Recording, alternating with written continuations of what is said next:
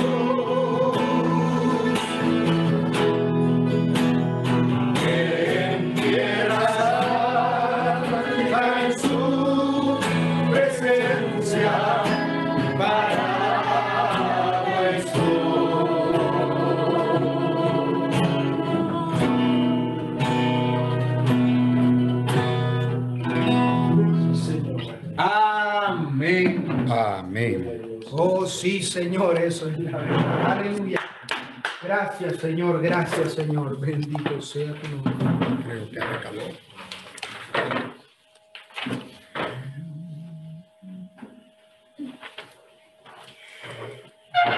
Dios les bendiga, hermano. Muy buenas tardes.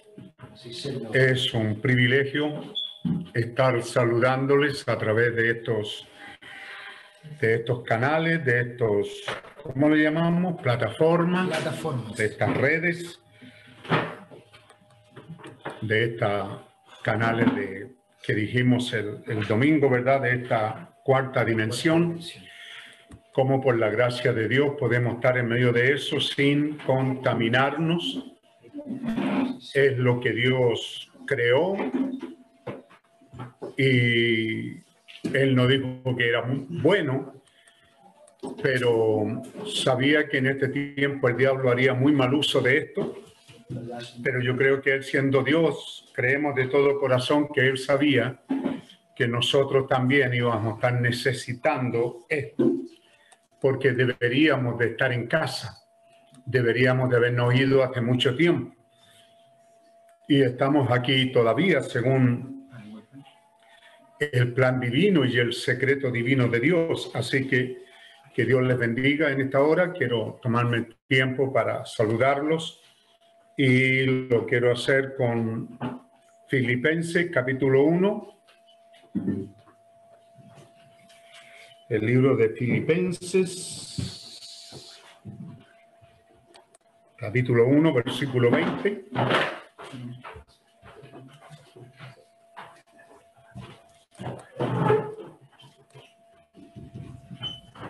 Pablo está hablando de su propia experiencia y de su ministerio, pero Dios nos ha dado muy buenas cosas de estas escrituras, así que queremos leerla en esta hora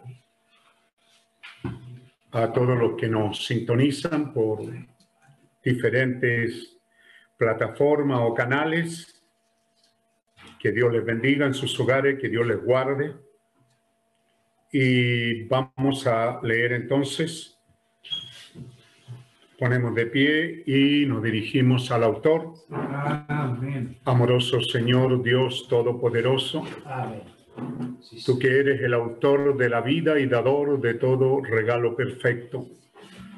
Nos acercamos a ti en el bendito nombre del Señor Jesucristo, orando a ti, oh Dios, conforme fuimos enseñados, bendito Señor Dios Todopoderoso y Padre nuestro que estás en los cielos, santificado sea tu nombre, venga tu reino y sea hecha tu voluntad en nuestro medio.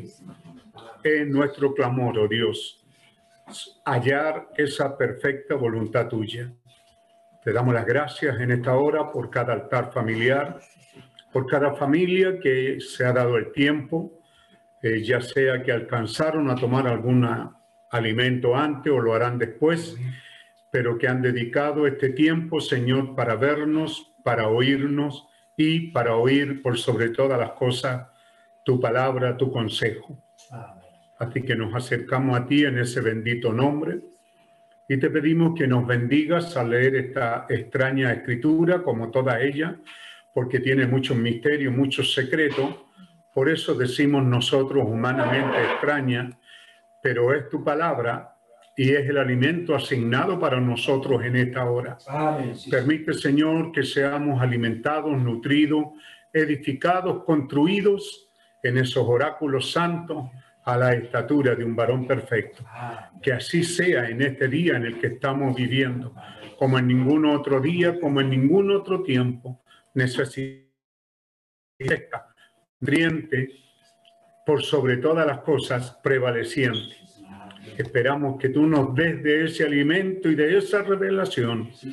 Te lo pedimos, Señor, cuando reverentemente nos acercamos a la lectura de tu palabra y estaremos atendiendo a la predicación de ella, que tu inspiración, tu gracia y tu guianza esté dirigiendo estas palabras. Te lo pedimos en el nombre del Señor Jesucristo. Amén. Conforme a mi anhelo y esperanza de que nada seré avergonzado, antes bien con toda confianza, como siempre. Ahora también será Cristo magnificado, será magnificado Cristo en mi cuerpo, o por vida o por muerte. Porque para mí el vivir es Cristo y el morir es ganancia. Mas si el vivir en la carne resulta para mí en beneficio de la obra, no sé entonces qué escoger.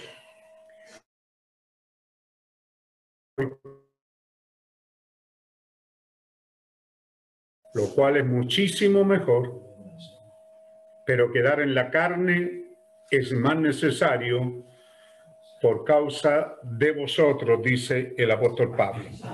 Que Dios bendiga esta lectura de tu palabra, de la palabra del Señor.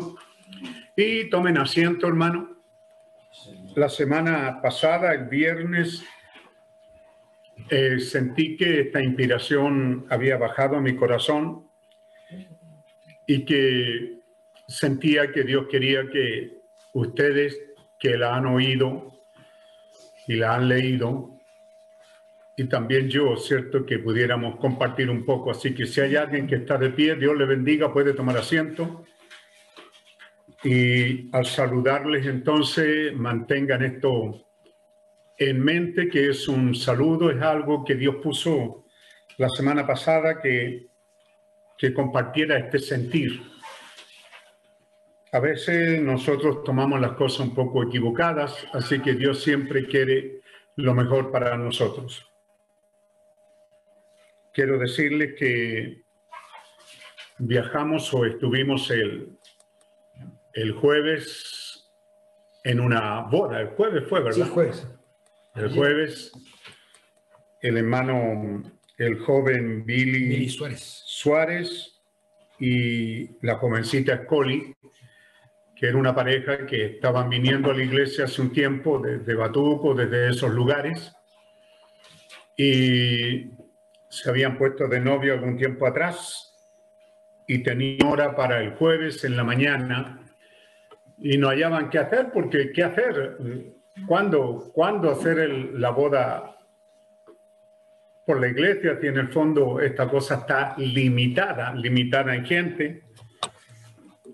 Así que yo le dije que, que él decidiera si la hacía el viernes o el jueves, si él quería venir el mismo jueves después de casarse por el civil, en la tarde vinieran y estaríamos orando para unirlo en el santo estado del matrimonio.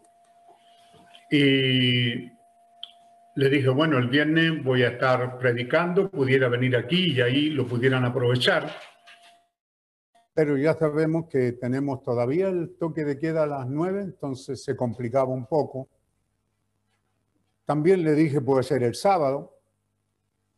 Da lo mismo, le dije, puede ser el domingo. Así que lo dejé pensando, me, esto me había llamado el lunes y luego me llamó el martes, algo así, para decirme que, que él quería casarse de una vez ya. Dijo, si ya no hay más que hacer. Entonces me dijo, yo me caso más o menos a las nueve eh, por el civil el jueves. Y entonces yo le dije, ¿te quieres casar el, inmediatamente? Yo te espero en la iglesia a las 10 de la mañana. Así que contento me dijo que bueno.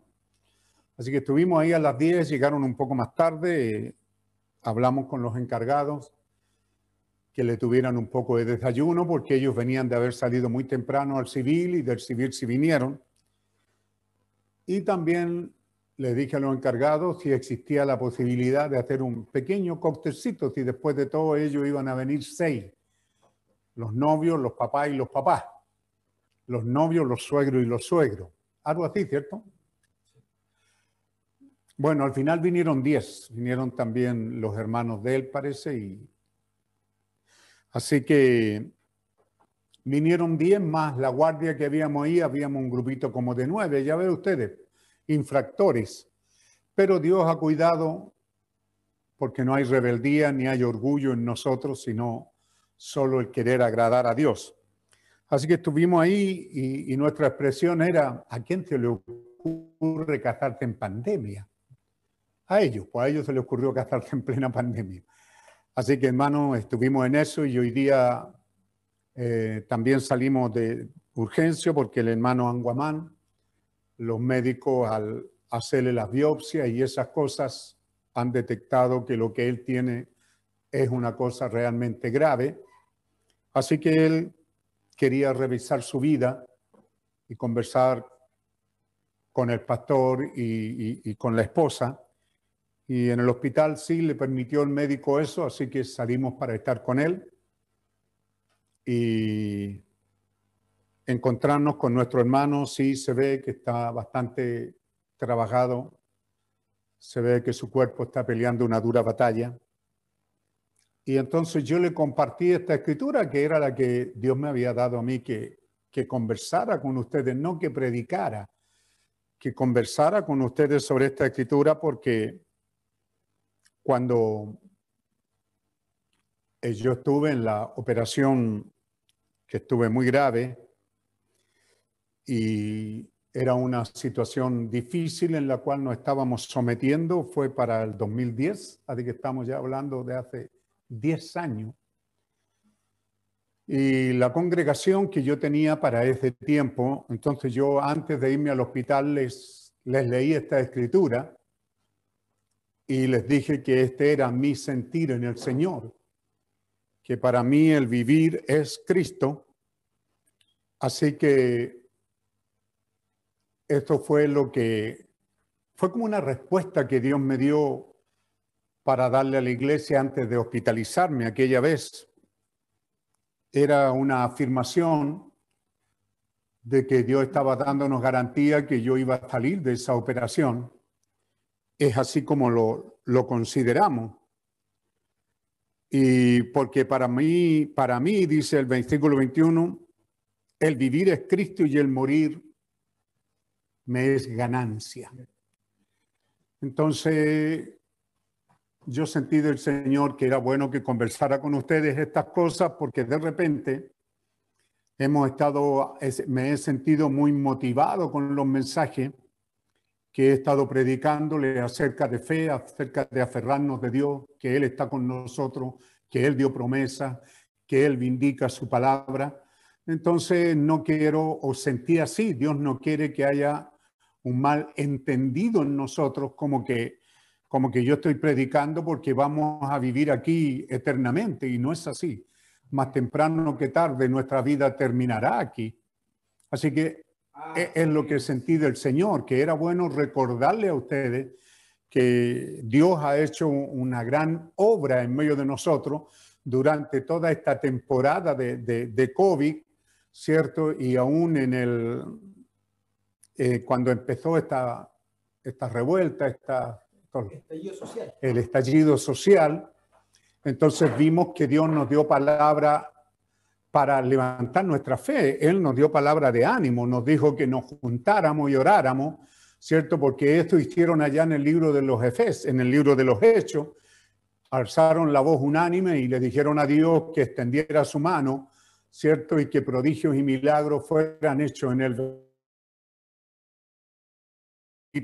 nombre del Señor Jesús. Creo que ustedes se acuerdan que esto fue, este fue el tema con el que enfrentamos el estallido social y luego el tema que enfrentamos esta pandemia fue que Dios está en la barca. Y a final de año, ¿cierto? Por ahí no entré en el mensaje, pero en el mismo tema, el, el hermano Branham dice, permanezca en la barca. Lo prediqué un día domingo.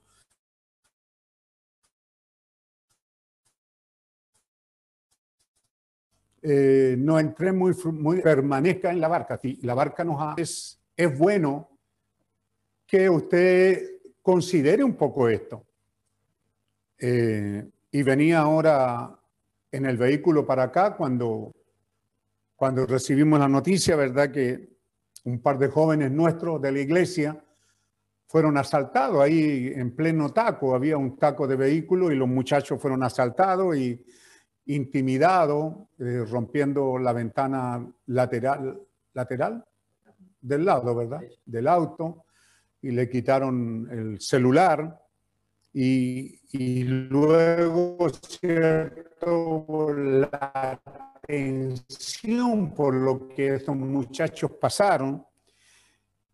Y es importante, hermano, que deje de, deje de soñar y se dé cuenta que estamos viviendo la hora más extrema en toda la historia del mundo. Amén, amén. Cuando tremendas cosas están pasando y de repente, al ver de que durante este año Dios nos ha librado, entonces como que muchos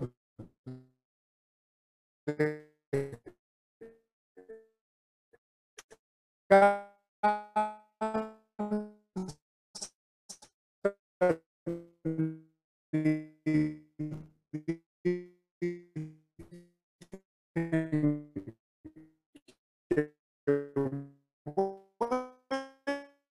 pero hermano, no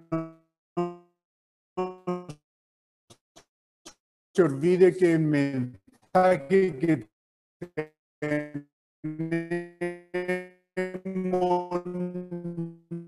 para estar aquí. Buena comida, buena casa. No, hermano, nosotros, nosotros que irnos desde en Roma.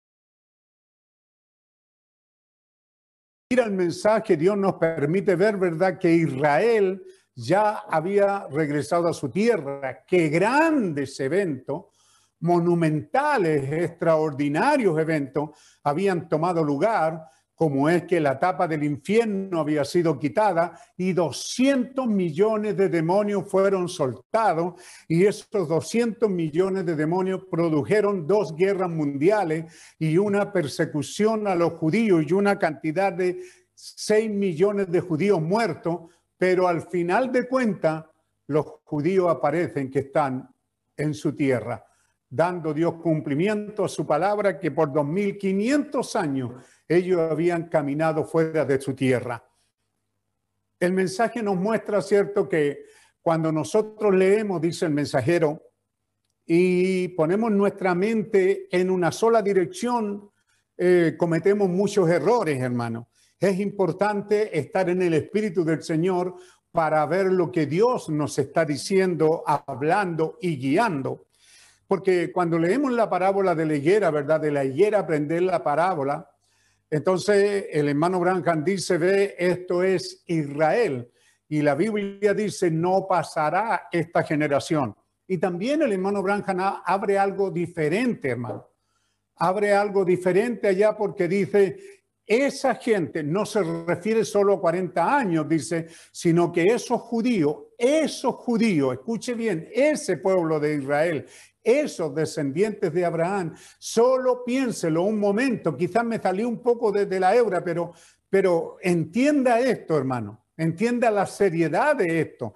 Ese pueblo Es el único pueblo, es el único linaje, es la única raza. Eh, ¿Qué más? ¿Ah? Que ha sobrevivido 2500 años. No importa lo que han intentado hacer para matar a Israel, para terminar. Por eso dice, no pasará, no te, esta generación, eh, esta clase de gente. ¿Ve? Eso es lo que Jesús está diciendo, esta clase de gente no la acabarán. Y han acabado, ¿dónde parte esto? En el gran reino babilónico, un reino poderoso. No hay babilónicos hoy día. Luego viene el medo persa, no hay medo persas, hermano. Luego viene el griego, no hay griego. Y luego viene el romano y no hay romano. Israel ha sobrevivido al paso de los años, pero les ha costado más que lo que dijo Wilson Chulzen, más que sangre, sudor y lágrimas. Han sido perseguidos casi hasta ser exterminados, pero no lo han hecho porque por el solo hecho de que son el pueblo de Dios. Si nosotros pudiéramos mirar y ver cuánto ha sufrido ese pueblo por el hecho de ser judío, por el solo hecho de ser el pueblo de Dios. De la misma manera, los creyentes, cuando Cristo comienza este, este ministerio, esta novia gentil, y vemos ahora un lidiar gentil, este pueblo gentil ha sido masacrado. ¿Qué no han hecho por exterminar esta novia gentil? Pero durante siete edades de la iglesia, de alguna manera, ¿cómo pudiéramos entrar en los mártires de Fox? ¿Por qué fue que el hermano Branham nos dijo que era importante leerlo? ¿Por qué fue que nos dijo que el éxito en la vida de Abraham Lincoln fue leer los mártires de Fox y leer la Biblia? Ve, porque en los mártires de Fox te encuentra exacta lo mismo, encuentra reino, encuentra político, encuentra eh, naciones poderosas que se afanaron por eliminar, le- luego el, el- el mundo religioso levanta la, la Inquisición, donde los creyentes son estirados, asesinados de la manera más diabólica. El diablo creó las cosas más diabólicas. Hermano, si usted entra a leerla, luego usted no es capaz de terminar de leer lo que hicieron con ese pueblo. Entonces, hermano, es importante que usted sepa que de la misma manera nosotros, esta novia del tiempo del fin, que allá en los días del hermano Branham, cuando él está abriendo estas verdades, él está hablando de una novia eh, infanta, dice. Ve, la novia está creciendo, es una novia bebé, es una noviecita niña. Ve, pero esta noviecita, cierto, todo creyente que viene a Dios tiene que ser probado, dice él. Y esta novia ha sido probada de diferentes maneras. Las cosas que han sucedido son terribles durante este siglo XX. Como el pueblo de Dios, esta novia de Jesucristo ha sido perseguida casi al exterminio. Usted y yo vivimos en una parte del mundo donde la situación ha sido un poco mejor, pero siendo que Dios tenía que probarnos, entonces también la tapa del infierno fue quitada y tenemos toda clase de inmundicia, toda clase de tentación, toda clase de cosas que aquellos hombres que murieron aferrados y cortados, ellos no supieron de homosexualidad, no vivieron en un mundo homosexual, ni lesbiánico, ni corrupto, ni pecaminoso, ni sexual como el que se está viviendo hoy día. Entonces, hermano, lo que Dios dice, ¿cierto? Y el consejo era y la conversación era para que meditemos que estamos en- viviendo en un mundo donde somos amenazados a muerte cada día. Usted sale de su casa y no sabe, debería de pensar en eso, no sabe si va a volver. Las condiciones están cada día más malas. Ve, estos jovencitos que pasaron por esta situación quedan nerviosos, quedan con- con un ataque de nervios terrible. Ve, pero por otra parte, ahora ellos saben en qué mundo están viviendo. Porque cuando salimos y volvimos y Dios nos cuida, ni siquiera le damos las gracias muchas veces, ni siquiera hacemos una oración. Las esposas están, están en su medio ambiente y ni siquiera claman a Dios mientras sus esposos están fuera, siendo expuestos a toda clase de peligro. ¿Ve? Esa es la hora que estamos viviendo. Una hora terrible, pero lo más terrible de lo que está pasando, toda clase de, de- de- enfermedad, de locura, de muerte. Vea usted ese hombre que mata a sus dos criaturas, fue ahí en San Bernardo y luego se mata a él. ¿Por qué lo hizo? Luego vemos que, que la justicia dice tocante a este niño Tomás, hermano, eso ha herido mi corazón terriblemente. Porque desde el principio yo pensaba, ¿qué si ese niño vagó y, y murió de frío y de hambre? Y así fue, hermano. Hoy día más o menos los últimos balances médicos dicen que el niño no fue matado, no fue abusado, murió de frío y de hambre, hermano. ¿Qué le hace esto a un corazón de padre, a un corazón de madre? Saber, saber que es su criatura que lo necesita y saber esa madre que ella es la que tiene que proteger a ese bebé y no estaba allí cuando ese bebé lo necesitó. Vea la- la- las cosas tan oscuras, tan malvadas que están sucediendo en el mundo. Pero a veces no somos dichosos, felices, alegres, donde podamos decir con alegría de corazón, voy a orar un rato, voy a cantar, voy a leer, porque mi Dios es bueno, porque me ha guardado. Entonces fue allá hace 10 años que al irme a operar, ¿cierto? Y yo muy afligido por la iglesia porque los amo a ustedes. Y entonces era mi, mi, mi conflicto era ese, el mismo que tenía Pablo. Estar con Cristo para mí es mucho mejor. Pero aquí hay una iglesia, Señor. Quizás todavía soy necesario. Entonces, por eso Pablo dijo, ve, la, la- situación que se presenta son dos situaciones que hay aquí muy bien marcadas. Mas si el vivir en la carne resulta para mí en beneficio de la obra, entonces no sé qué escoger. Para mí, el estar con Cristo es mucho mejor. Pero si el quedarme aquí por causa de la obra, entonces estoy puesto en una estrechez, porque amo la obra, porque sí quiero estar con ustedes, sí quiero seguirles predicando, ¿ve? Gracias, Señor. Porque de ambas cosas estoy puesto en estrecho, teniendo deseo de partir y estar con Cristo, lo cual es muchísimo mejor. Ese es mi deseo, estar con Cristo. Desde creí este mensaje, hace ya cuánto, 50 años. Lo creí porque la venida del Señor estaba a la mano. Lo canté por muchos años con lágrimas en los ojos. Pronto viene Jesús y nos lleva. Qué hora tan gloriosa, qué hora tan tremenda. Cuando me convertí a Cristo, no, no, no me convertí así nomás por, por, por, por pan y los peces o porque Dios me diera una buena esposa. Eso fue un regalo de Dios. Amén. Pero yo no Amén. andaba buscando eso. Yo le dije, Señor, te prometo serte fiel hasta la muerte. Y se lo dije de corazón, lo canté. Cuando oí ese cántico pentecostal, traspasó mi corazón. Y dije, sí, Señor, yo quiero serte fiel. Porque si te voy a deshonrar aquí, si me voy a descarriar, prefiero que me cortes antes, Señor. Porque para mí el vivir con Cristo es mucho mejor, el estar con Cristo es mucho mejor. El estar con ustedes es una gran bendición. Si puedo ayudar a la obra, entonces sí, no sé qué escoger. Si Dios me diera a escoger, ¿te vienes o te quedas? Créame que sería un verdadero problema para mí. Porque no hay ninguna duda que yo lo primero que quiero es irme con Él. El apóstol San Pablo tenía una obra grande que hacer. Él tenía que hacer esta obra. Mi obra no era tan grande, pastores hay por cantidades, quizás cualquiera otra pudo haber venido y haberse hecho cargo de la obra. Pero también uno piensa, tengo una esposa, tengo hijo, y eso es con lo que le decíamos al hermano Anguamán, es lo que tienes que hacer ahora. En medio de esta hora, eso es, tienes que enfrentarte a una realidad. Eres un creyente y estar con Cristo es mucho mejor. ¿Cómo se siente ahí, hermano?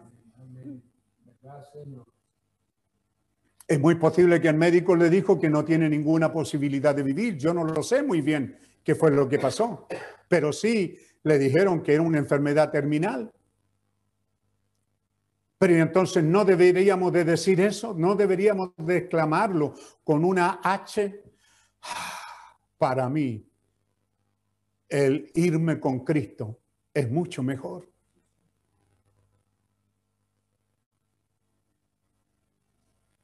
Bendito Dios que la palabra de Dios es perfecta, ¿verdad? es perfecta porque yo le dije, hermano Jorge Anguamán, pero tú le puedes decir que eres humano. Y que y dile, Señor, tú me diste una buena vida aquí en el Evangelio. Tengo esposa, tengo hijo y quisiera estar con ellos. Quisiera quedarme con ellos, Señor. Las dos cosas para mí son importantes. Para mí el vivir es Cristo y el morir es ganancia. Pero también tengo una esposa, tengo hijo. Entonces, por medio de eso puedes hablar con él y decirle, porque Dios se hizo carne. ¿Para cuánto solo es algo que oyen y ni siquiera lo meditan? Pero Dios se hizo carne. Dios nació de una virgen. Y como decía nuestro hermano Jorge Smith, ¿verdad? Que también esperamos que se recupere pronto, salga. En una oportunidad que, que él estaba hablando con nosotros, él decía, ve, cuando llegaron los reyes magos, quizás Jesús estaba jugando a las canicas. Y tendríamos que decir que a Jesús le gustó eso. No hay un niño que no le guste hoy día, digamos, jugar a la pelota, jugar tenis, básquetbol. ¿Mm? Y él aprendió que las cosas humanas no todas eran tan malas. Él fue a las bodas de Caná de Galilea y vio a un hombre y a una mujer felices casándose. Y quizás él en su vida pudo haber dicho, esto también me gusta. ¿Qué pasaría, Señor, si yo lo hiciera? Y por eso que hay pensadores que sacaron un libro paralelo a eso, que creo que está inserto, o de ahí sacaron la película Jesucristo Superestrella, donde, donde sacan un paralelo. ¿Qué hubiera pasado si Jesucristo no hubiera ido a la cruz y se hubiera casado? ¿Y hubiera tenido hijos aquí? ¿Por qué no? Porque Él fue humano. ¿Cómo vamos a obtener beneficios de Dios si no sabemos quién es nuestro Dios? Él se hizo carne, caminó con nosotros. No era tan malo traerle madera a su papá terrenal para hacer muebles. No era tan malo, quizá algunas veces le ayudó. Fue parte de la vida y él comenzó, Jesús comenzó a aprender a amar esta vida. Y eso era lo que Dios quería. Dios quería que Jesús amara esta vida humana, que amara, que sintiera como nosotros que sintiera qué es un dolor de cabeza, él lo sintió. Y cuando tuvo ese dolor de cabeza, los predicadores sabemos muchas veces cuando predicamos fuerte y duro, cuando predicamos un día domingo, luego la cabeza casi se nos revienta. Y como quisiéramos descansar, como queremos descansar de eso. ¿Por qué? Porque es un dolor. Y él sintió que bueno sería no tener ese dolor. Él también caminó y se cansó y dijo, ¿y esto qué es? Es cansancio, Señor. Los seres humanos no cansamos, nos cansamos. Cuando el Padre nos echó de allá, Él dijo, vivirás con el sudor de tu frente. Pero Él no sabía eso. Pero ahora que se hizo carne, sí lo sabía. Por eso que cuando Jesús llegó al momento de la Santa Cena, el profeta ilustra eso. Él dice, que Él estaba allí, Jesús estaba en esta posición. Termino mi trabajo aquí y dejo a estos hombres solo caminando sobre la faz de la tierra. A Jesús le había gustado el compañerismo, le había gustado estar en una fogata conversando con ellos en una tarde, teniendo una cena con ellos. ¿Cuántas veces Él ha estado en tu cena, en tu desayuno quizá y no te has dado cuenta? Porque Él allá le agradó eso. Y él no estaba muy feliz con tener que dejarnos aquí. Por eso que no nos dejó hasta que él no estuvo seguro que el bendito Espíritu Santo vendría y tomaría su lugar en medio de nosotros. Él no nos dejó hasta que no estuvo seguro de decirnos, estoy con vosotros. Ustedes saben lo que eso significa. Como estuve con ustedes, pero he aquí, yo me voy ahora. Tengo que dejarlos pero estaré con ustedes todos los días hasta el fin del mundo. ¿Cómo quiere Dios que nosotros amemos eso? Gracias, Señor. Porque yo como un pastor viejo, si le añado mi experiencia, ¿cierto? A esto, es eso, decir, Señor, ya debiera de irme a casa. Ya, ya no estoy siendo lo útil que debería de ser. Ya no estoy atendiendo a toda la iglesia como debería de atenderla. Quizás ya no estoy cumpliendo completamente con mi trabajo. ¿Será tiempo? Yo no lo sé, pero quiero que sepas, Señor, que estar contigo es mucho mejor. Es lo que anhela mi alma y es por lo que he vivido todos estos años. Pero si hay alguien que aquí me necesita todavía, eso depende de esa persona. Todo lo que yo puedo decir, Señor, si hay alguien y tú quieres dejarme que yo trabaje un poco de tiempo más, heme aquí, Señor. Por amor a ellos. Jesús pasó por esa experiencia. Pablo pasó también. Amén. Y yo no, yo no dudo que William Branham también lo pasó. Sabía que tiene que llegar un tiempo en que tenemos que irnos a casa.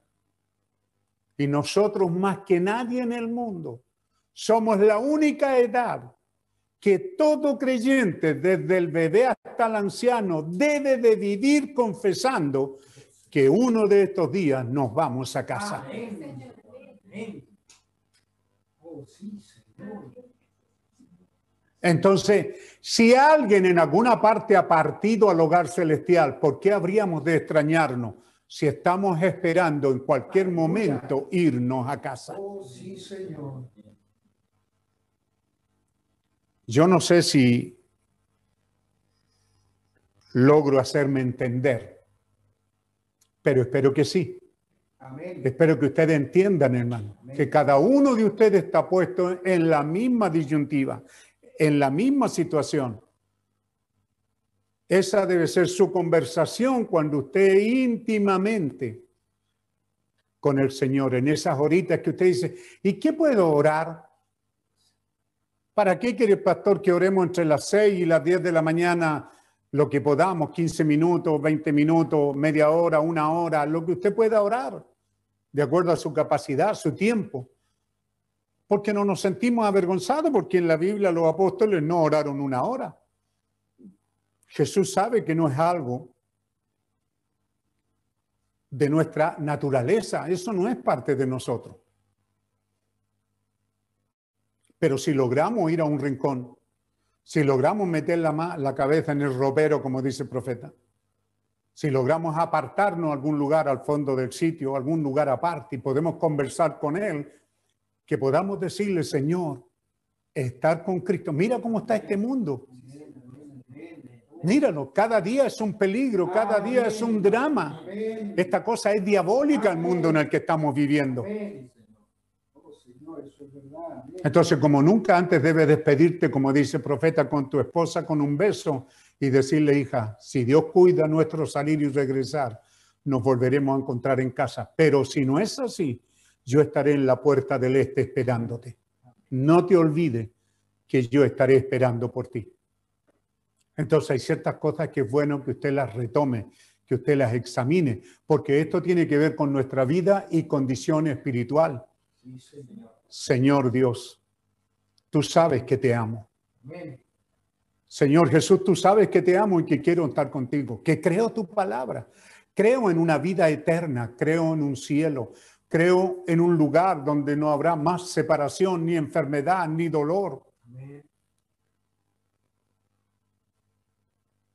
No, no le pasa a usted, hermano, yo, yo sé que mi esposa, porque yo no soy de salir al centro, ir y volver, pero sea que ella vaya acompañada con una hija o vaya sola, yo quedo preocupado, porque sé el mundo en el que estamos viviendo, sé lo terrible que es, y nos damos cuenta lo tremendo que es para esa gente, que es asaltada, que es que algo en ello es violado en su intimidad. Amén. Que un auto se ponga delante del tuyo y salgan unos con pistola, te amenazan y tengas que bajar y vas con tu criatura y no la puedes sacar porque va amarrado un auto. No te vas a mejorar tan fácil de esto, pero no te olvides que ese es el mundo en el que estamos viviendo. No te olvides, mujer, que tu marido a ese mundo se enfrenta.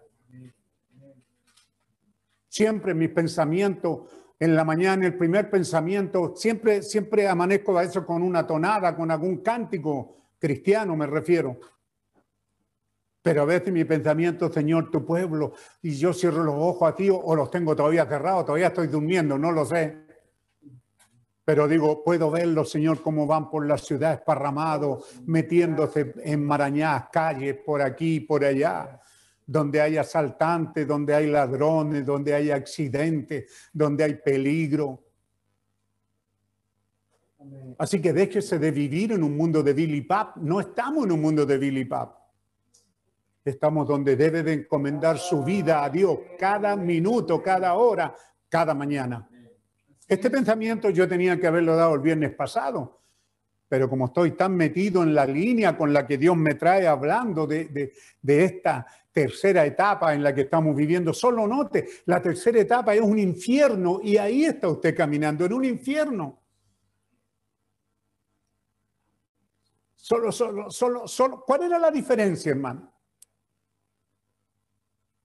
Que Dios permitiera algo pero usted no sabe si lo iba a permitir o no.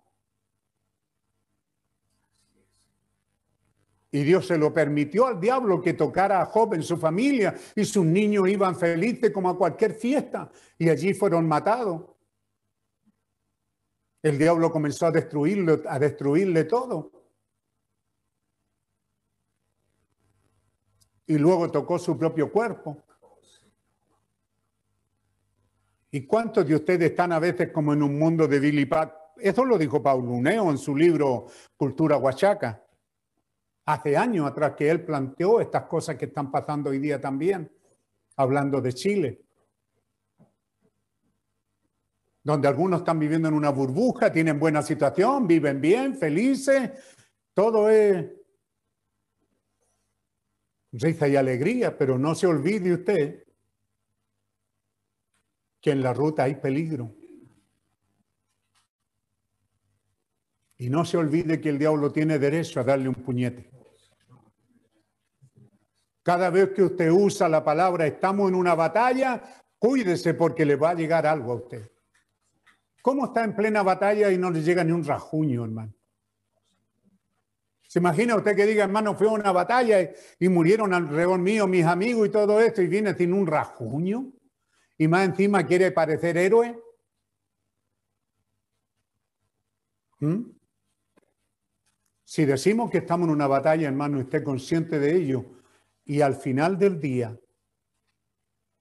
no diga gracias Señor. Exhale un gracias Señor. Porque me permite, ya el dar gracias por el alimento a veces como un rezo. No, dígale, Señor, gracias porque aquí está la familia otra vez reunida en la tarde, cuando los que salieron al colegio, los que salieron a trabajar, los que salieron a sus labores, regresaron. Y la familia está reunida otra vez. Gracias, Señor, porque nos permite aquí en la tierra otra vez ser reunidos, no solamente por el pan que comemos, Así que hermano, no era solamente para nuestro hermano Anguamán, era algo que Dios me dio a mí para toda la iglesia. Dejen de jugar, solo recuerde, si algo sucede en el camino y las noticias son de que yo he muerto, solo recuerde y diga esto, el pastor llegó a casa. No se vaya a poner a, llorar allá, a gritar y a patalear. No diga, mi pastor llegó a casa. Al fin, después de tantos años predicando, ha llegado a casa. No se pongan a gritar y a chillar como los que no tienen esperanza. Dios colocó este pensamiento, hermano, porque venimos un año sin ser tocados, hermano. Una congregación grande como esta. Gracias, sin un muerto. Todos los que han sido tocados por el COVID han sido restaurados, sanados. Gracias, Señor. Pero Dios espera de usted, quiere ver esa sonrisa, quiere ver ese gozo, quiere ver esa alegría de ustedes. Porque de lo contrario, ¿qué, hermano? Gracias, Señor. Gracias, Señor. Gracias. Que Dios pueda bendecir su vida y Dios pueda ayudarnos. Y ahora orar con nuestro corazón, por nuestro hermano Anguamán, por nuestra hermana Rosita, por nuestro hermano Sergio Pérez, pastor de aquí de Quillota, que también ha estado un poco grave nuevamente. Y así, porque por alguien que no sabemos, Señor, pero tú lo sabes. Solo acuérdate de una cosa, Señor. Mi hermano Anguamán, aquí en la tierra, es esposo. Hay una mujer que lo necesita. Es padre y hay hijos que lo necesitan. La hermana Rosita tiene un ministro, evangelista, alguien que está en el campo trabajando. Hijos, nietos que a lo mejor la necesitan. Esa es la manera de orar a Dios, ser realista, no estar ahí, ayúdame Señor, sana la Señor, cuídala Señor. No, vaya ahí, a la médula del asunto. Mi hermano Sergio Pérez, algunos lo conocen, otros no, pero es un pastor a una pequeña manada ahí en Quillota. Si usted oye eso, si usted oye que alguien pide la oración, Señor, ¿quién es el que pide la oración? No solo un nombre, Puede ser un padre, puede ser un hijo, puede ser un esposo, un abuelo que todavía se requiere. No tengo una oración vacía. Ore con acciones de gracia. Yo no debiera estar aquí, Señor, y sin embargo estoy. Cuando fui hace 10 años a operarme, le dije a la iglesia, no tengan cuidado porque yo volveré, porque esa escritura en ese tiempo Dios me la dio de esa manera. Porque yo oré, Señor, aquí yo me voy en el hospital, yo me entregué. Sea tu voluntad, Señor. Pero Dios me dio esa cita y entendí que no me iría todavía. Y he estado aquí 10 años más, hermano. ¿Ves? Pero ahora Dios no me está diciendo que me voy a morir, me está diciendo que ustedes piensen, que todos pensemos que el Evangelio que creemos es para irnos de aquí. Amén. Y yo no sé de qué manera, pero de todas maneras me iré. De la manera que sea, me iré. Amén. Si, si, si en el libro está escrito que yo soy uno de los que subirán, de los que serán transformados, entonces allí estaré. Pero si en el libro está escrito que yo tengo que partir aquí, entonces está escrito que yo resucitaré. Da lo mismo, en la misma esquina nos encontraremos. Amén. Amén. Así que Dios quiere que usted piense, que deje de pensar en la buena casa, en la buena comida, en el buen hogar, en los buenos paseos, en las buenas fiestas. Déjese de pensar en esa burbuja donde tenemos salud, donde Dios por más de un año de, de, de, de este COVID, de esta peste, como de esta pestilencia, como dijo Jesús, ha bendecido esta confraternidad cristiana donde yo estoy pastoreando y nos ha librado, cuidado y nos ha sacado de la muerte. Pero también pensemos que Él pudiera llevarnos a casa. Para mí, el vivir es Cristo, el morir es ganancia. Estar con Cristo es mucho mejor. ¿Tengo por qué estar aquí? Por ejemplo, cuando partió el hermano La Torre, yo le dije, Señor, él no tiene por qué estar aquí. No tiene una mujer que lo espere en casa. Se lo dije con mi corazón sangrando, hermano. No, no vaya a creer usted que el pastor, no, que el pastor es cara dura y dice las cosas. No, hermano, yo sangré y le dije, Señor, tú sabes cuánto ha sufrido este hombre. Este hombre tuvo una mujer y la mujer lo dejó. Él está solo. Cuando los hermanos llegaron a verlo en la casa, estaba sucio de días que no iba al baño, porque ya no podía levantarse. ¿Para qué quedarse aquí, hermano? Yo quiero que usted entienda. Él no podía decirle, Señor, quiero quedarme. ¿Para qué? Si la vida lo había tratado tan mal esta vida él. No tener una esposa que lo ame, no tener hijos que lo estén recibiendo en la tarde, que le den ánimo para el otro día levantarse a trabajar, una esposa que, que sea dulce y amorosa, que le dé ánimo, que le diga, la carga la estamos llegando juntos. Qué vida más desgraciada esa, hermano. Que durante año tras año nadie te lavó los pies. Nadie te dio un beso en la cara. Nadie te dijo bienvenido. Entonces, sangrando, le dice el Señor, es mejor que esté contigo, mi hermano La Torre. Pero quiero decirte, Señor, que aquí fue un fiel creyente. Dentro de la vida que tú le diste aquí. Entonces no tienes alternativa, hermano. Pero si tienes un hogar, si tienes por qué vivir, dile que tienes por qué vivir.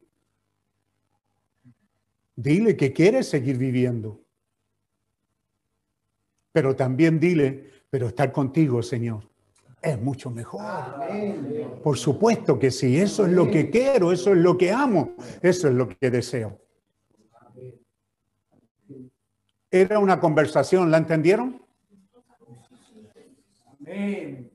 Entonces nos ponemos de pie y damos las gracias al Señor. Quiero decirles que cuando me llamó el hermano, ¿quién fue Alan? El último, Alan. Alan. Alan Solón. Alan Solón, que el hermano Anguamán me pedía que fuera y, y debía estar allá por a eso de las 4 de la tarde y, y ya me era imposible llegar. Y a mí no me gusta manejar en el centro de Santiago. Así que le pedí a un colaborador, hermano Daniel, que me buscara unos choferes para yo elegir uno para que me, me llevara, pero teníamos que hacer el cambio de auto en alguna parte. Y rápidamente se ofrecieron tres hermanos, Andrés Meneses, Juan Vara y Neri Villega. Ellos se ofrecieron para, para movilizarme en el centro. Yo estoy aquí en Huelquén. Pero luego me di cuenta que estaba mi hija Becky y como ya no soy tan machista, entonces ella fue la que me llevó de un viaje y no tuve que hacer transbordo. Hermano Beli, algún hermano anciano que está ahí. ¿Quién es el que está a cargo del, del área del hermano Anguamán? ¿Quién atiende eso?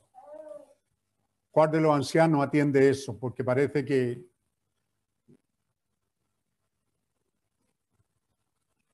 está ahí, puede levantar la mano el que lo atiende. El hermano Beli quiere decir algo. ¿Quién es? Active el micrófono, viejito. No, no oigo. El micrófono. Ya terminamos, hijo. De gloria a Dios. El hermano, el hermano Rolando. El hermano Rolando. Ah, ya, pues entonces avísenle a Rolando Escobar, el que Amén. atiende esa área. Amén. Sí. A mí, a petición de él y de la familia, me dejaron entrar. Entré con mi esposa. Es posible que sí o que no, pues, pero estén atentos a qué cosas necesita nuestro hermano y la familia. Yo ya hice mi parte con él porque él quería hablar conmigo, quería ponerse a cuenta con Dios. Así que fue algo muy emotivo y muy bueno para que ustedes sepan eso. Padre bondadoso, te damos las gracias al acercarnos a tu presencia, Señor, con acciones de gracia.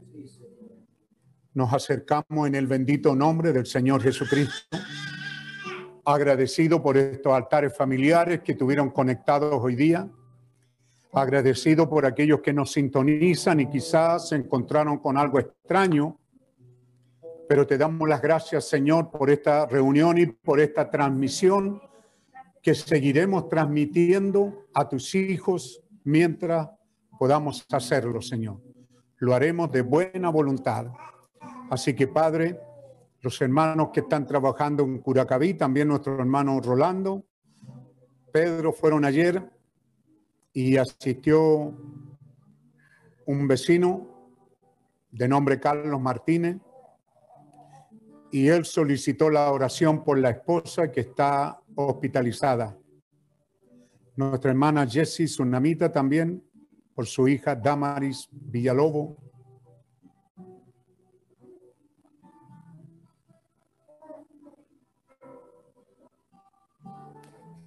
Padre bondadoso, oramos por estos hermanos y por estas peticiones. Te presentamos este familiar que fue al culto ahí a Curacaví, Señor. No quisieras tú bendicar tu palabra y mostrarte a tus hijos, Señor. Si hay representación tuya en don Carlos Martínez, entonces, Señor, vindícate a ti mismo, porque está escrito un poquito y el mundo no me verá más. No son cosas que serán hechas para exhibición, son cosas que serán hechas en medio de tu pueblo. Oramos por Jessie Tsunamita, la petición por su hija. Oramos, Señor, por estos jóvenes que fueron asaltados. Que tu bálsamo caiga en sus vidas y, y aquiete su estado de ánimo y su estado nervioso. Oramos por ellos, Señor, pero ellos han aprendido una lección. En este mundo es en el que estamos viviendo. Cúbrenos con tu sangre, Señor. Líbranos de todo mal. Protégenos, Señor, bajo tus alas de amor y de misericordia. Bendice a tu pueblo, Señor. Y enos aquí, Señor, sea esta tu voluntad. Sea que vivamos o muramos, Señor. Sea hecha tu voluntad. Si tú crees que hay una novia aquí que todavía es necesario que exhibir a Jesucristo, lo haremos de buena voluntad, Señor. Pero si ya es tiempo de irnos a casa, entonces toma a tu novia y llévatela a casa, Señor. Queremos regresar a casa, queremos estar contigo, lo cual es mucho mejor. Te damos las gracias, Señor. Pedimos que tú bendiga esta palabra en cada corazón, estas palabras de saludo y este sentir que tú pusiste en el pastor de la iglesia. Y Señor, que en el día de hoy tú lo has vindicado con nuestro hermano Anguamán, orando, Señor, que le haga bien y que sea bendecido. Así oramos por la hermana Rosita, Señor Meneses, también, Señor, por el hermano Sergio Pérez, allí en Quillota, y por cada enfermo, cada dolorido, cada contagiado por el virus, sea liberado de ese demonio. Echamos fuera esos demonios, porque para eso nos comisionaste en medio de tu pueblo, echar fuera demonios, y los echamos fuera de cada casa cristiana. Te damos las gracias, Señor. Pedimos tu bendición. Estar contigo, Señor, es mucho mejor. Ayúdanos a vivir en esa área. Te damos las gracias. Pedimos tu bendición en el bendito nombre del Señor Jesucristo.